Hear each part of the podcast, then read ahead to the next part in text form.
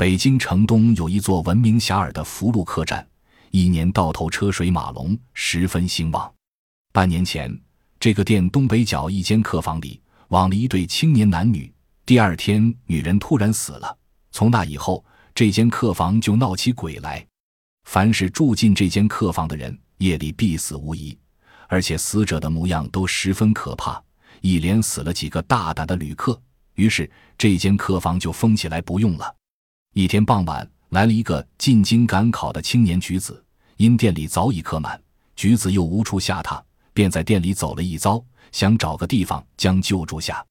他发现东北角有间客房封着未用，就问店伙计为何有房间又不留客。店伙计只好说明原委，并绘声绘色地说这间房里因为闹鬼，已经死了好几个人。举子听了，哈哈大笑道：“真是些蠢人！天下哪有什么鬼，只是人们心里有鬼罢了。”举子非要住这间客房不可。店掌柜无奈说：“客官一定要住这间房，就得亲笔写个字据，如有不测，我们好向官家交代。”举子欣然提笔写了字据，住了进去。开饭的时候，谁也不敢去送客饭，只好三个店伙计结伴，挑着两盏明晃晃的大灯笼。进了客房，急忙把饭菜放下，转身就走。橘子望着三个人的背影，哑然失笑。饭后，橘子一直在灯下读书。二更过后，店里的旅客都陆续睡下了，整个店房院落一片沉静，一片漆黑。这时，橘子想起傍晚时店家的言行，心里也不免有些紧张，觉得需加提防。可是夜已深沉，什么事也没有发生。橘子站起来，伸个懒腰，正要上床睡觉，忽听门外传来一阵窸窸窣窣的声音。橘子随着声音望去，房门拴得很牢。就在他注视房门的一刹那，唰的一声，从门缝里闪进一张女子轮廓的纸片来，直挺挺地立在橘子面前。橘子望了纸人一眼，没动声色。他想看个究竟。纸人见橘子没有反应，一晃变成一个袒胸露腹的美貌女子。两眼直勾勾地盯着他，这时橘子却故意坐下整理起书卷来。那女子见橘子还是没有反应，便把衣服脱个精光，千姿百态的扭动起来。橘子见此情景，厌恶的把脸扭向一旁，不理睬他。这回那女子恼怒了，伸手把头上的发髻一把撕开，长发遮过了胸腹，呼啦一声，披散的头发又直立起来。可是橘子好像什么也没有看见，依然瞅着窗户。女鬼更急了，又伸手从口里拽出一条一尺多长、血淋淋的舌头来，并发出一声凄厉的怪叫。橘子斜视他一眼，依然不动声色。那女鬼见这些招法都不行，便拿出了看家的本事。她一手揪住直立的长发，一手抽出一把锋利的钢刀，擦的一声把自己的脑袋割了下来，头颅和长发搅在一起，在地上乱滚。身子却直挺挺地立着不倒。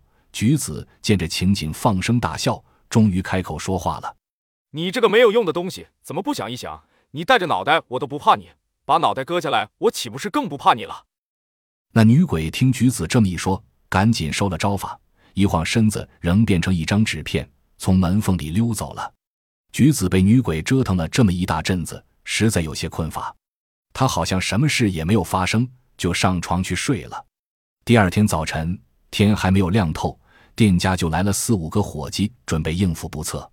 这时候，橘子睡得正熟，外面敲门，他根本没有听见。店掌柜和伙计都认为橘子死了，敲开门一看，橘子却在床上安然大睡。橘子进京应试没有考中，返回的路上想再会一会那个女鬼，就又住进了这间客房。二更过后，那女鬼果然来了。由纸片变成美女，一看还是上次遇见的那个橘子，叹一口气，转身要走。橘子凛然地说：“慢着，既然你想走，为什么要叹气？难道被你害死的人还少吗？”女鬼说：“相公不要误会，我哀叹是可惜你这一肚子学问。”见橘子没明白他的意思，又说：“都怪你文章做得太好，又抨击时弊，主考官不想娶你，所以你落榜了。”原来是这样，橘子略一沉思，又道：“那你为什么要在这里害人呢？”女鬼含恨说：“我要报复男人，我要报仇。”原来这女鬼是个小家碧玉，名叫兰芳，跟邻居一个叫月才的男子从小青梅竹马，后来长大了，二人私定终身。男家托媒到女家提亲，兰芳爹一百个不答应。半年前，兰芳在无奈之下跟月才私奔了。一天晚上，两人就在这间客房，兰芳先睡下了。来了两个陌生男人，跟月才鬼鬼祟祟的说了些什么。其实兰芳并没有睡时，他们说的话他都听见了。原来月才变了心，以二百两银子的身价把他卖给了妓院。这时的兰芳上天无路，入地无门，夜里摘下耳环，吞金自杀了。兰芳哭道。卖我的是男人，要买我的也是男人。我要他们偿命。世上没有人了解我，说我是厉鬼。你死的实在冤枉。橘子对兰芳的遭遇深表同情。不过骗你的人是永远不会来这里住店的，你又何必在这里苦煎苦熬的报复那些无辜的人呢？兰芳说：“我的仇人一个月前已经淹死在大海里。既然你的仇人已经不在人世，你也该解恨了。”同时，也不该再向别人报复了。世上总是好人多。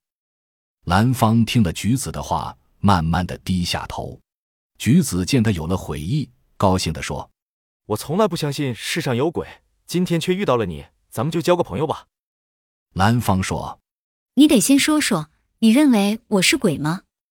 橘子认真的说：“上次见到你，觉得你像个鬼，可现在我看你倒像个人。”兰芳欣慰的说。说真的，我第一次见到你就佩服你的气概，现在更敬重你的为人。跟你这样的人交朋友，我也不枉曾在世上活了十八年。只可惜我不能为你做些什么了。橘子爽朗地说：“交朋友应无所求，咱们交的是会心朋友。”兰芳边笑边说：“世间都说人怕鬼，依我说是鬼怕人。上次我见到你，不就是你把我吓跑了？”